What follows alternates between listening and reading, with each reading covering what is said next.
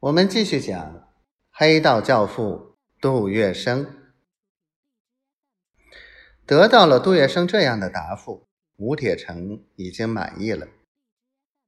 二十年后，当他撰文哀悼杜月笙之逝时，往事如烟，而他记忆犹新。他在纪念文中写着：“一九三二年。”余长护世之初，即构一二八之变。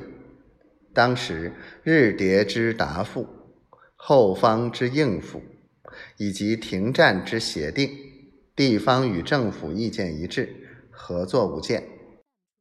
因应事宜，实出杜月笙先生之著。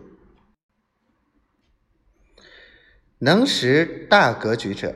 可以把握住形势的发展方向，并顺应形势的发展形势，自然处处占据上风，并在形势的发展中实现自己的利益。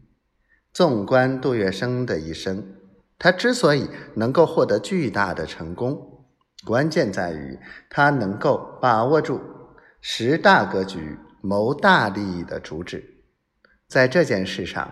就充分的证明了这一点。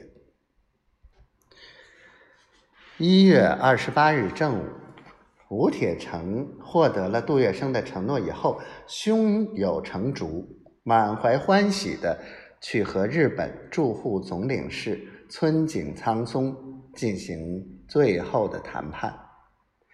这一次谈判持续一个多钟头，为了取信于日方。既已取得抗日救国会实际主持人杜月笙的谅解，吴铁城当场在日本人面前下令上海公安局查本市各界抗日救国会有越轨违法行为，本市长本诸法治精神，养该局即刻该会取消。以违法纪，切切此令。吴铁城的诚恳坦白、决断明快，使村井苍松为之愕然。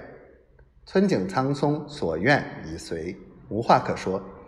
在提出五名受伤东洋和尚的医药、抚恤等几点鸡毛蒜皮的要求以后，双方随即达成协议。